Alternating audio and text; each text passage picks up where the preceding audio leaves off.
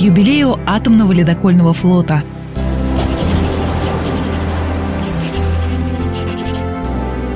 Записки капитана Баринова.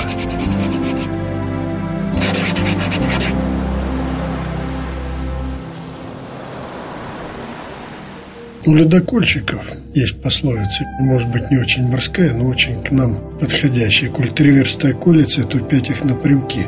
Смысл такой, что иногда лучше обойти препятствия, лучше побольше расстояния пройти, но обойти, чем ломиться через тяжелые участки льда, потому что можно обойти гораздо быстрее, чем пройти вот напрямки. И получается в этом такая вот связь между нашей деревни, околицей и нашей морской, как говорится, ледокольной жизни. Мне она очень нравится.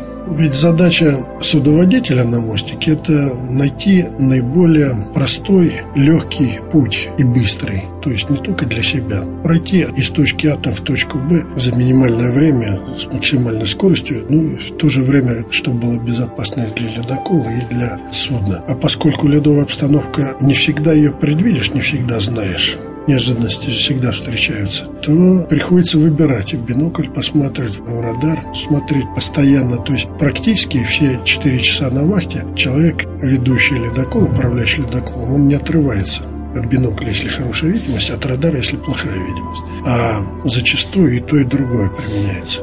Правильность выбора дороги зависит от опыта. Даже опытный судоводитель, опытный моряк не застрахован то, чтобы куда-нибудь в какой-нибудь торос заехать. Понимаете, в чем дело? А у молодых чаще встречается опыта-то нету еще. Ну и правильно, он пока не почувствует сам Пока не наломает дров, как говорится, он не станет настоящим профессионалом. Это неважно, в морской деятельности или где-то еще. Тот же самый, можно сказать, вот автомобилисты учат в автомобильных школах. Ну, 20-25 часов езды, а потом ты учишься на своих ошибках. На кого-то наехал, кто-то на тебя наехал, там поцарапал машину, там. Так вот, пока несколько раз не поцарапаешь, ты хорошим водителем не станешь. Так и здесь. Понимаете? Пока несколько раз куда-нибудь не въедешь, пока какой-нибудь такой ситуации не получится тяжелой, ты не прочувствуешь.